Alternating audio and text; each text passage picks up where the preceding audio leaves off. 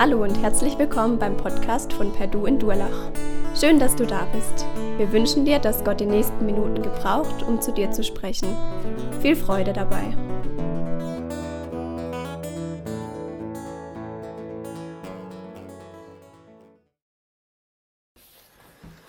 Ja, ihr Lieben, einen wunderschönen guten Morgen euch allen hier und zu Hause.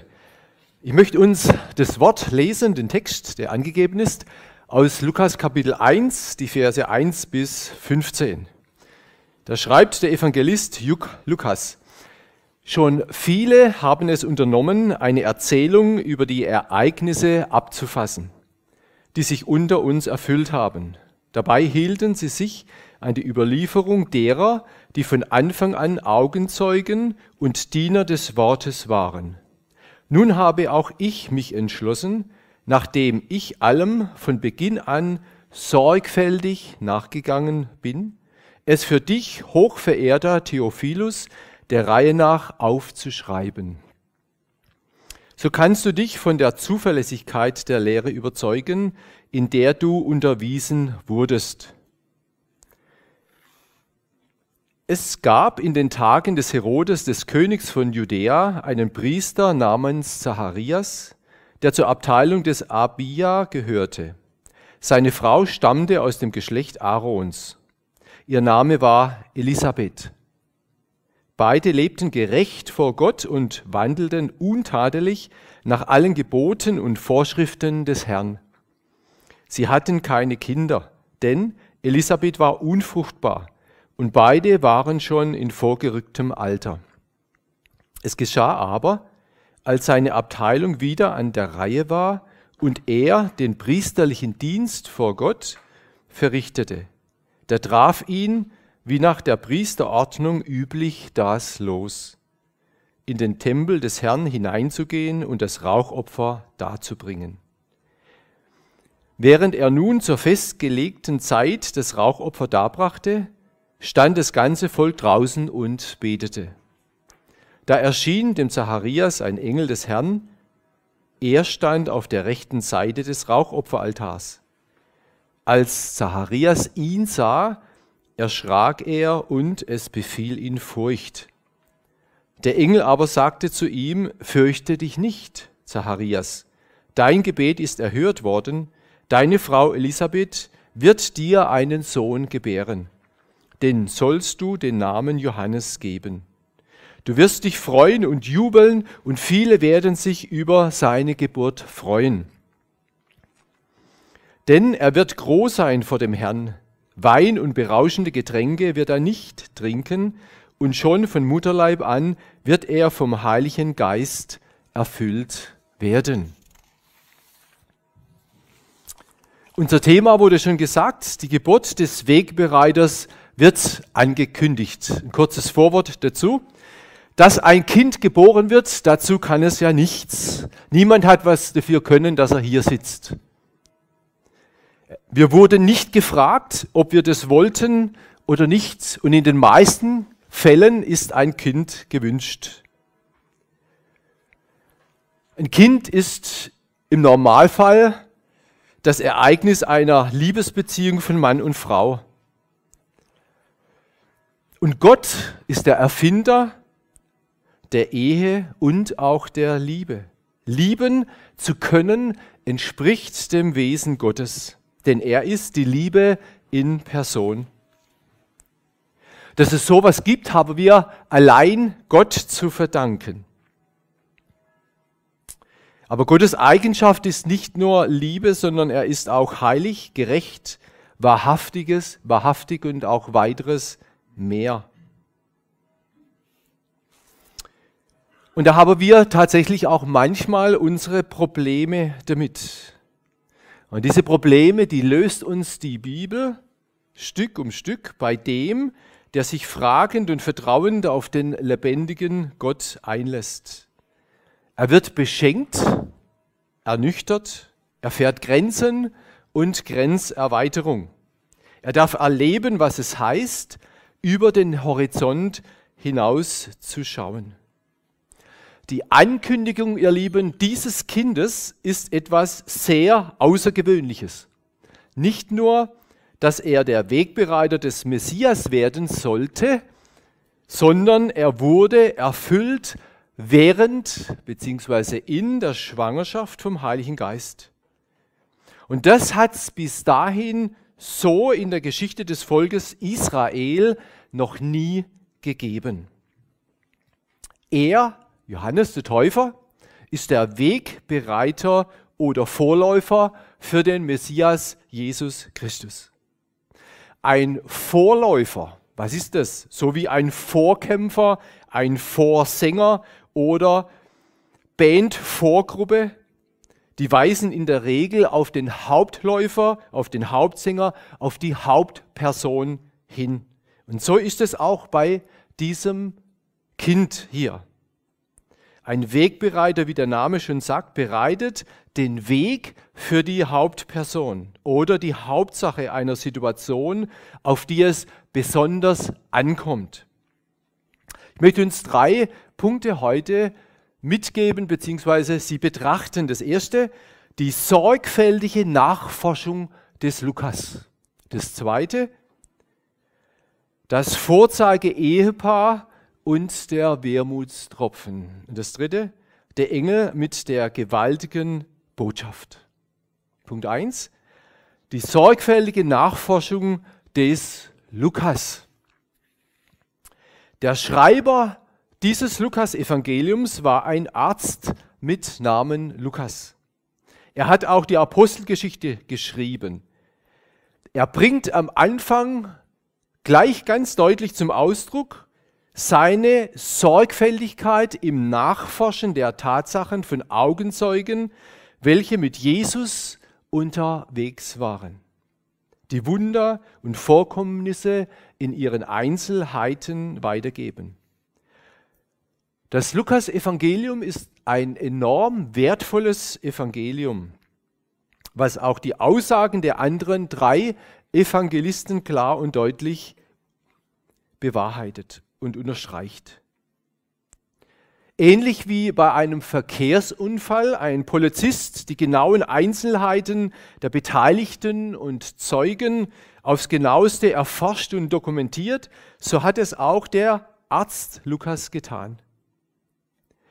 Andere Schwerpunkte der einzelnen Evangelisten Matthäus, Markus, Johannes sind kein Kriterium des Infragestellens, sondern ein klarer Hinweis der Glaubwürdigkeit der verschiedenen Darstellungen von Tatsachen der Zeugen Jesu. Wenn ich euch dieses Blatt hier vorlege, müsst ihr jetzt so rumdrehen, dann und sage, was steht hier drauf, dann könntet ihr das vorlesen und ich sage, es steht aber auch das drauf, was ich jetzt vorlese, aber das könnt ihr gar nicht sehen. Und so hat jeder eine andere Betrachtungsweise und was er als Schwerpunkt und Wichtigkeit herausstellt.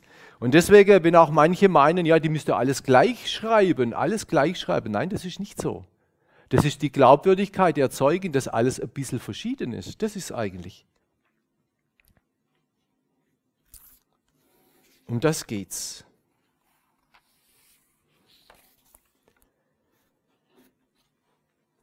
Schon viele, schreibt der Lukas, haben es unternommen, eine Erzählung über die Ereignisse abzufassen, die sich unter uns erfüllt haben. Dabei hielten sie sich an die Überlieferung derer, die von Anfang an Augenzeugen und Diener des Wortes waren. Nun habe auch ich mich entschlossen, nachdem ich allem von Beginn an sorgfältig nachgegangen bin, es für dich, hochverehrter Theophilus, der Reihe nach aufzuschreiben.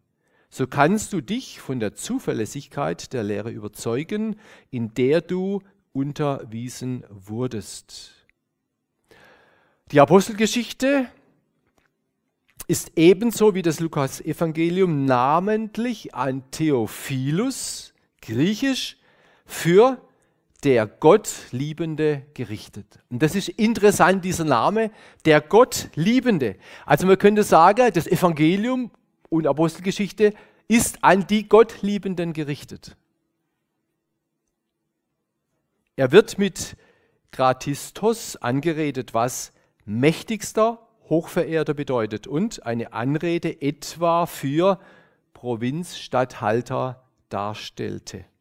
Theophilus, der Gott liebende, darf sich von diesen Worten nicht nur vom Lukas-Evangelium und der Apostelgeschichte beschenken lassen, sondern von der ganzen Bibel. Und auch wir, ihr Lieben, als Gott liebende Menschen, der uns vom Wort Gottes beschenken lassen, von Gott selber, von Jesus Christus, vom Heiligen Geist ganz persönlich. Auch wir sind so Theophilusse, Gott liebende Menschen. Und das Evangelium ist zunächst, was Jesus gepredigt hat, den Gottliebenden, den Jüngern, hat er das meiste gesagt. Und vieles, vieles hat er in Gleichnisse dem Volk, den Menschen geredet, wo es ein Stück weit verborgen war. Aber denen, die ganz nah mit ihm unterwegs waren, denen hat er diese Dinge ausgelegt. Und wir sind doch auch mit Jesus unterwegs und uns ist es auch geschenkt, die Worte der Bibel, dass sie uns aufgeschlossen werden und dass wir Erkenntnis bekommen und dass sie ins Leben hineingenommen werden in uns und auch das ausgelebt wird im Alltag.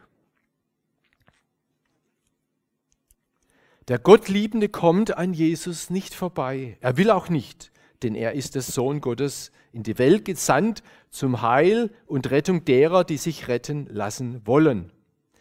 Für den Gottliebenden, ihr Lieben, ist das Paradies im Himmel aufgeschlossen. Für ihn ist jedes Wort der Bibel nützlich im Alltag und lernt aus der Geschichte. Er segnet Israel und weiß sich verbunden auch mit dem Volk Israel, die Wurzel im Alten Testament. Der Gottliebende, ihm ist aber auch bewusst die Halsstarrigkeit Israels und das Leben jetzt, dass sich Israel noch in der Gottesdistanz und in der Irre befindet, bis auf wenige Ausnahmen. Jetzt kommen wir zum zweiten Punkt, das Vorzeige-Ehepaar und der Wermutstropfen. Es gab in den Tagen Herodes, des Königs von Judäa, einen Priester namens Zacharias, der zur Abteilung des Abia gehörte. Seine Frau stammte aus dem Geschlecht Aarons, ihr Name war Elisabeth. Beide lebten gerecht vor Gott und wandelten untadelig nach allen Geboten und Fortschriften des Herrn. Man könnte auch sagen, sie waren Buchstaben treue Menschen nach dem Gesetz Gottes. Und wir lesen, dass beide gerecht vor Gott waren, wandelten nach den Geboten und Vorschriften des Herrn. Das war wirklich ein Vorzeige-Ehepaar.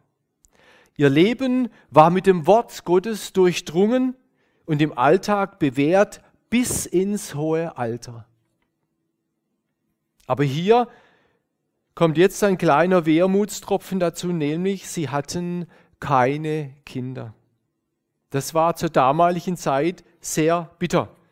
Denn Kinder bekommen war ein großer Segen Gottes. Das sichtbare äußere Zeichen des Gesegnetseins von Gott. Und genau dieses hatten sie nicht, obwohl sie in den Augen Gottes untadelig waren. Und das ist auch ein, eigentlich ein Hinweis für uns Gläubige in der jetzigen Zeit. Selbst wenn wir Jesus lieb haben, gibt es einfach Dinge in, in unserem Leben, die Gott zulässt, die uns Gott nicht gibt, die uns Gott verwehrt. Ob das jetzt eine Krankheit ist, eine Behinderung, eine Einschränkung in irgendeiner Weise. Es ist einfach so. Und das stellt das Kriterium der Liebe Gottes nicht außer Kraft. Nein, das tut es nicht. Und das sehen wir hier ganz deutlich. Wir lesen, dass es an Elisabeth lag, sie war unfruchtbar. Und das erinnert uns auch an verschiedene Personen im Alten Testament, zum Beispiel die Mutter Samuels mit Namen Hannah. Wie hat auch sie unter ihrer Kinderlosigkeit gelitten, sodass sie sehr traurig wurde und ihre Trauer zunächst in einen Leidensweg einmündete. Wir lesen, über sie in 1 Samuel 1, Vers 10. Hannah war verzweifelt, betete zum Herrn und weinte sehr. Sie machte ein Gelübde und sagte, Herr der Heerscharen, wenn du das Elend deiner Magd wirklich ansiehst, wenn du an mich denkst und deine Magd nicht vergisst und deiner Magd einen männlichen Nachkommen schenkst, dann will ich ihn für sein ganzes Leben dem Herrn überlassen. Kein Schermesser soll an sein Haupt kommen. So betete sie lange vor dem Herrn. Und dann hat der Priester Eli sie beobachtet, ihren Mund, denn Hannah bewegte nur ihre Lippen und sie hat mit dem Herzen gebetet. Ihre Stimme war nicht zu hören. Und es zeigt uns ganz deutlich, dass Gott ins Herz hineinsehen kann. Er kennt unsere Herzensgedanken. Man kann den Mund zuhaben und doch zu Gott schreien und Gott erhört das Gebet. Er ist nicht angewiesen auf das Laute. Einige Monate danach bekam die alt gewordene Hannah einen Sohn, den sie Gott weihte, ihm zur Verfügung stellte, der dem Volk Israel zum großen, großen Segen wurde. Und wenn wir noch weiter in der Geschichte zurückgehen, dann gab es nochmal solch eine Situation. Bei Abraham und Sarah, da war es ja oberkrass, denn von Natur aus konnte Sarah gar keine Kinder bekommen.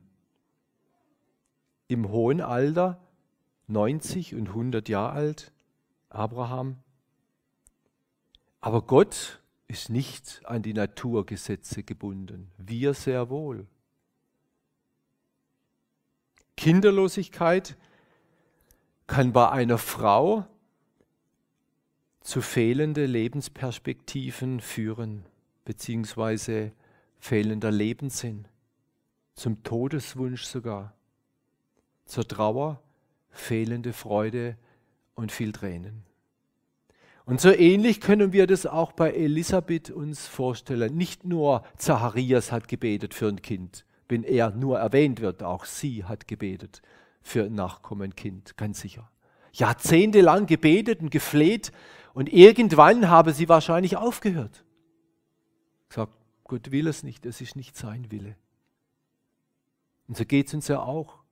Wenn eine gewisse Zeit verläuft und wir beten für Dinge und die treffen nicht ein, dann denken wir, naja gut, Gott will das nicht. Aber es ist nicht gar nicht so unbedingt. Und das sehen wir hier. Gott löst die Gebete ein zu seiner Zeit, wenn seine Stunde gekommen ist.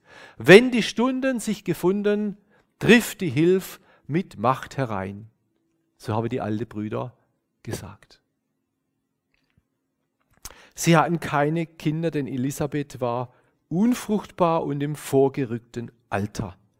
Es geschah aber, als seine Abteilung wieder an der Reihe war und er den priesterlichen Dienst vor Gott verrichtete, da traf ihn, wie nach der Priesterordnung üblich, das Los, in den Tempel des Herrn hineinzugehen und das Räuchopfer dazu bringen. Es traf ihn das Los. Es wurde nicht gewürfelt. Und Gott würfelt auch nicht. Und als Gott Himmel und Erde gemacht hat und uns gemacht hat, da hat er auch nicht die Gene zusammengewürfelt. Oder sonst irgendwie was, so wie wir uns das vorstellen, unser Vorstellen. Nein, es war alles exakt nach seinem Plan gemacht. Gott hat gesprochen und es wurde. Es fällt uns deswegen so schwer, weil wir das nicht auf die Reihe kriegen. Aber Gott ist Gott und wir sind wir. Und wenn man nicht Orchidee anschaut, egal welche Blume, egal welches Tier, in welch einer faszinierenden Facette, Vielfalt, Schönheit, Farbenpracht er das gemacht hat, da kommt man aus dem Staunen nicht mehr heraus. Und das kann Gott. Und da kann er doch auch unser kleines Leben ans Ziel bringen und führen und recht führen, oder? Und dann kann er doch jemand, der 90 Jahre ist, noch ein Kind schenken, oder? Natürlich kann er das. Sonst wäre er nicht Gott. Er wäre ein Hampelmann. Aber Gott ist Gott.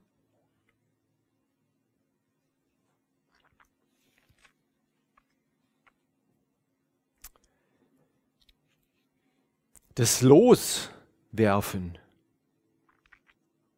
Das Loswerfen, was ist das? Das war im Alten Testament üblich.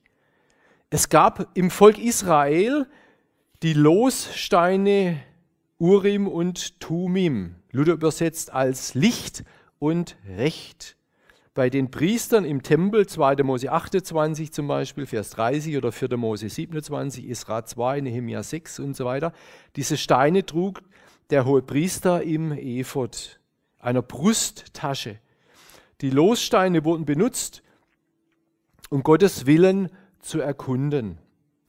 Die Landverteilung bei der Rückkehr der zwölf Stämme Israels nach Kanaan passierte per Los.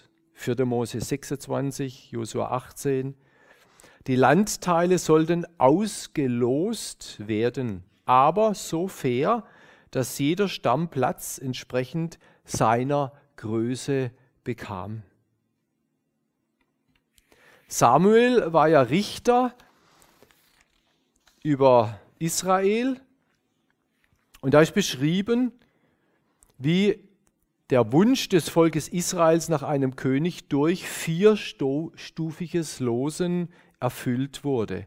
Das erste Los ergab, der König soll aus dem Stamm Benjamin kommen. Zweites Los, aus dem Stamm Benjamin wird das Geschlecht Matri erwähnt. Drittes Los ergibt, angewandt auf die einzelnen Männer von Matri. Und dann fiel es auf Saul, den Sohn Kisch.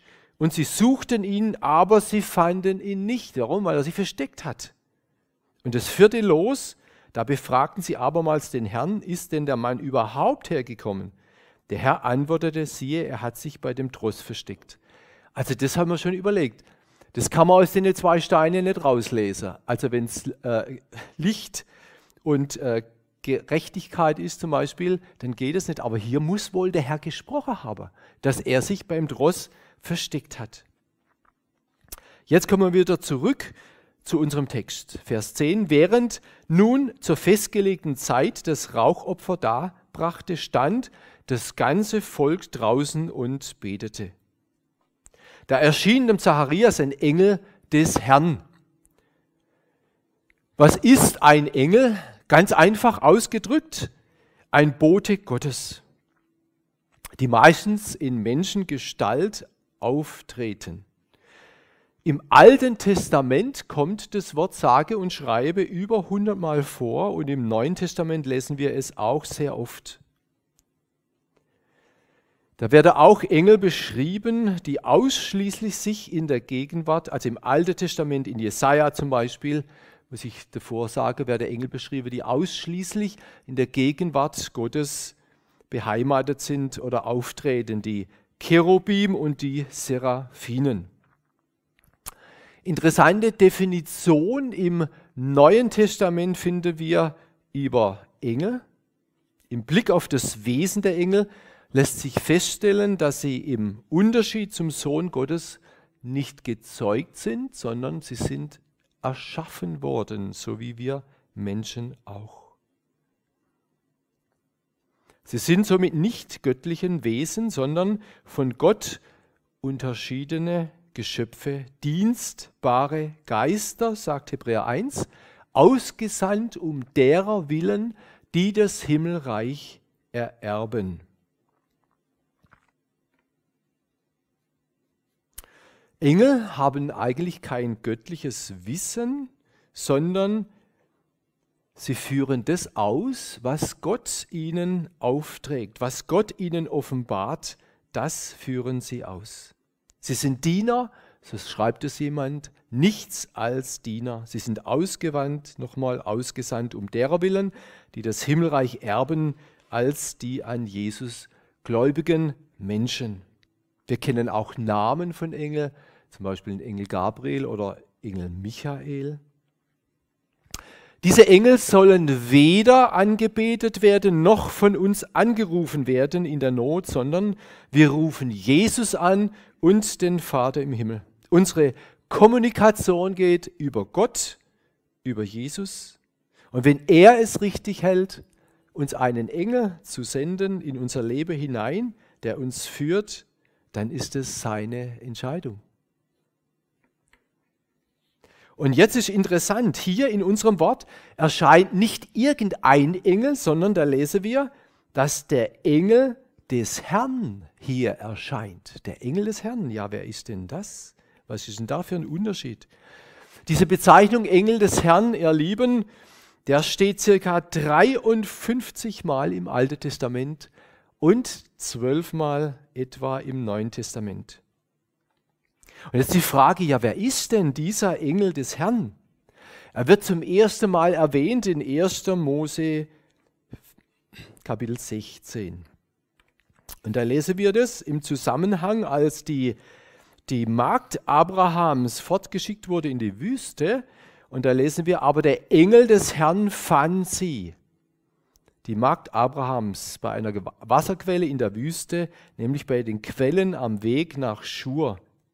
Und in 1. Mose 22, Vers 11, da wird es deutlicher beschrieben, wer dieser Engel des Herrn ist. Das geht aus dem Text hervor. Da rief ihn der Engel des Herrn vom Himmel und sprach, Abraham, Abraham. Also geht es darum, um die Opferung Isaaks. Er antwortete, hier bin ich. Und er sprach, strecke deine Hand nicht aus nach dem Jungen und tu ihm nichts an denn nun habe ich erkannt, dass du Gott fürchtest, da du deinen Sohn, deinen einzigen, mir nicht vorenthalten hast, mir. Der Engel des Herrn ist mit mir, Gott, gleichzusetzen. Also der Engel des Herrn und der mir sind ein und derselbe. Der mir ist der Sohn Gottes, Jesus im Alten Testament. Jesus sagt im Neuen Testament, ich und der Vater sind eins. Das heißt, der Engel des Herrn im Alten Testament ist Jesus, so wie der Fels auch der Wasser hervorgebracht hat im 1. Mose. Und wir wissen ja, dass alle Schrift im Alten Testament auf Jesus, den Erlöser, hindeutet, dass er ins Fleisch kommt und die Welt erlöst. Als Jesus mit den Emmaus-Jüngern unterwegs war, legte er ihnen die Schrift aus, welche von ihm geschrieben war. Und dieser Engel des Herrn hat damals das Volk Israel schon begleitet. Vater, Sohn, Heiliger Geist. Engel. Eine Geschichte, die ich weitergeben will, die ich im Evangeliumsrundfunk gehört habe, beziehungsweise bei Mensch Gott vom Vater wird er geschlagen, von der Mutter abgelehnt. Thomas Bauer prügelt sich durch die Schulzeit, wird Neonazi und steigt in die Rockerszene ein. Doch dann änderte eine Begegnung mit Gott alles. Am Rand erwähnt, heute ist er seit 2010 Pastor in Heidelberg. Mit zehn Jahren wollte Thomas nicht mehr leben. Vom Vater ist er sehr viel geschlagen worden. Und dann hat er sich mit zehn Jahren einen Strick um den Hals gebunden, an einen Baum aufgehängt. Der Ast brach und der Strick hat ihn seinen Hals blutig gemacht. Er hat es überlebt. Er kam heim, der Vater hat ihn drauf verhauen, ohne zu fragen, was er gemacht hat. Kurz danach hat er irgendwelche Tabletten genommen und ist eingeschlafen. Er hat gesagt, das war keine Schlaftablette, das müsse wohl so irgendwie Paracetamol oder Aspirin oder irgendwas gewesen sein. Und dann stand im Traum ein Engel vor ihm mit weißen Flügeln und sagte zu ihm, Thomas, wirf dein Leben nicht weg. Es ist wertvoll in Gottes Augen. Jahrzehnte konnte er, oder Jahre, nicht Jahrzehnte, Jahre konnte er mit dieser Begegnung nichts anfangen, bis er dann endlich zum Glauben an Jesus kam, war noch ein langer Weg, mindestens neun Jahre sind noch vergangen. Aber hier hat Gott einen Engel im Traum benutzt, um ihm die göttliche Botschaft zu sagen, Thomas, wirf dein Leben nicht weg, es ist wertvoll in Gottes Augen. Und das möchte ich heute auch zu dir sagen. Wirf dein Leben nicht weg, es ist wertvoll in Gottes Augen. Vielleicht willst du es gar nicht wegwerfen dann gilt ja der zweite Anhang. Dein Leben ist wertvoll in Gottes Augen. Das ist, dein Leben ist wertvoll in Gottes Augen. Und deswegen steht dieser Satz drüber, man könnte sagen über die ganze Bibel, so sehr hat Gott die Welt geliebt, dass er seinen eingeborenen Sohn dahingab, dass auf das alle, auf das du nicht verloren gehst, sondern das ewige Leben haben darfst. Und der Engel stand auf der rechten Seite des Räuchopferaltars. Wir sind wieder in unserem Text. Als Zacharias ihn sah, erschrak er und es befiel ihn Furcht. Klar, wenn so ein gigantischer Engel vor einem ist, ganz überraschend, da kann einem schon das Herz in die Hosentasche rutschen. Und er wusste ja von Engeln im Alten Testament. Es befiel ihn Furcht. Und das Erste, was der Engel zum Zacharias sagt, fürchte dich nicht. Fürchte dich nicht. Und dieses fürchte dich nicht, ihr Lieben, das lesen wir auch oft im Alten Testament, circa 54 Mal und circa 14 Mal im Neuen Testament. Der Engel aber sagte zu ihm, fürchte dich nicht, Zacharias, dein Gebet ist erhört worden. Deine Frau Elisabeth wird dir einen Sohn gebären, den sollst du den Namen Johannes geben. Johannes. Und Johannes ist ein, was der Name bedeutet, ist wunderschön. Der Herr begnadigt. Also der Engel gibt ihm einen Auftrag und sagt, das und das wird eintreffen, wirst ein Kind bekommen, deine Frau kriegt ein Kind. Das lang ersehnte Gebet, also Gott erhört Gebet, sagt ihm der Engel ganz klar. Gott hat ein Gebet erhört und wirst einen Sohn bekommen und sagt ihm auch gleich, diesen Namen soll er bekommen. Nicht irgendein Name vom Vorfahrer, vom Onkel, vom Tante, vom Vater. Nein, diesen Namen soll er bekommen. Der Herr begnadigt. Und das könnte man auch sagen, das ist ein Hinweis auf die Gnade Jesu. Er ist gekommen. Der Vorläufer darf den Namen tragen, der Herr begnadigt. Und es ist auch ein Hinweis auf das kommende Gnadenzeitalter in der Heilsgeschichte Gottes, nämlich in der Begnadigung des Sünders durch die Erlösung Jesu am Kreuz. Vorausgesetzt natürlich, dass sich der Sünder auch begnadigen lassen will und dass er die Erlösung in Jesus sucht und annimmt. Vers 14 unseres Textes. Du wirst dich freuen und jubeln und viele werden sich über seine Geburt freuen. Tolle Aussage. Es war dazwischen noch, ich möchte jetzt vielleicht ein bisschen vorgreifen, dazwischen war es schon dann noch ein bisschen äh, andere Situation äh, für den Zacharias, weil er nicht geglaubt hat. Weil er ein Zeichen wollte, was total unnötig war. Aber hier, du wirst dich freuen und jubeln und viele werden sich über seine Geburt freuen, denn er wird groß sein vor dem Herrn.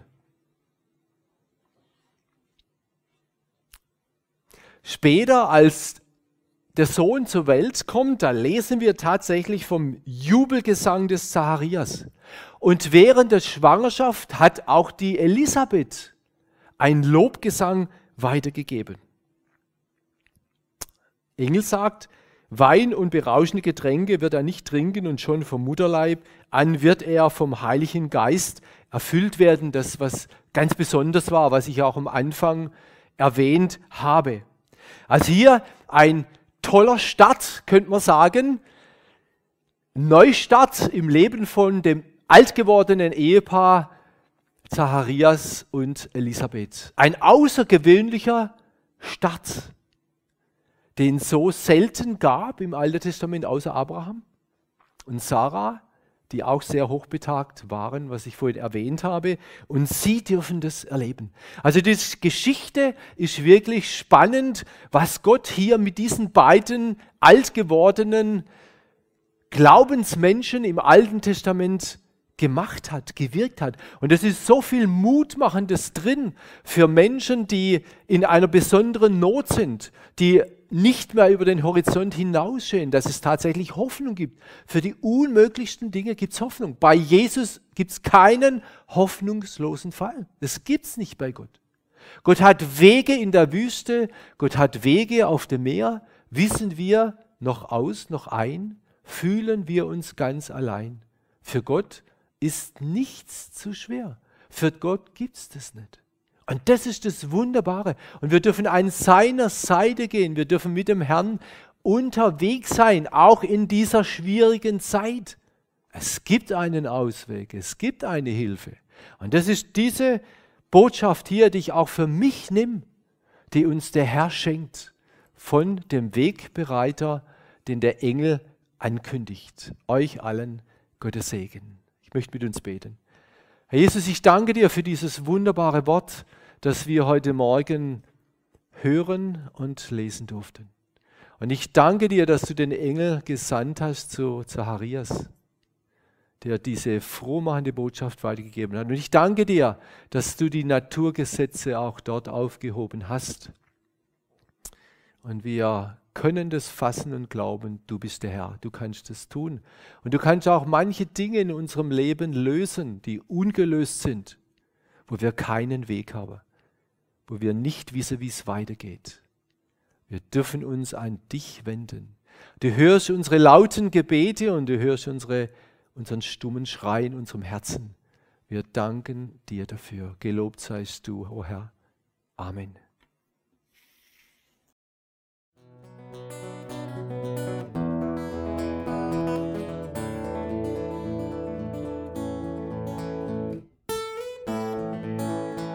Wir hoffen, der Podcast hat dir weitergeholfen. Falls du noch Fragen hast, besuche gerne unsere Homepage unter www.per-du.church. Hier findest du alle wichtigen Infos zur Gemeinde und zum Glauben. Tschüss und bis zum nächsten Mal.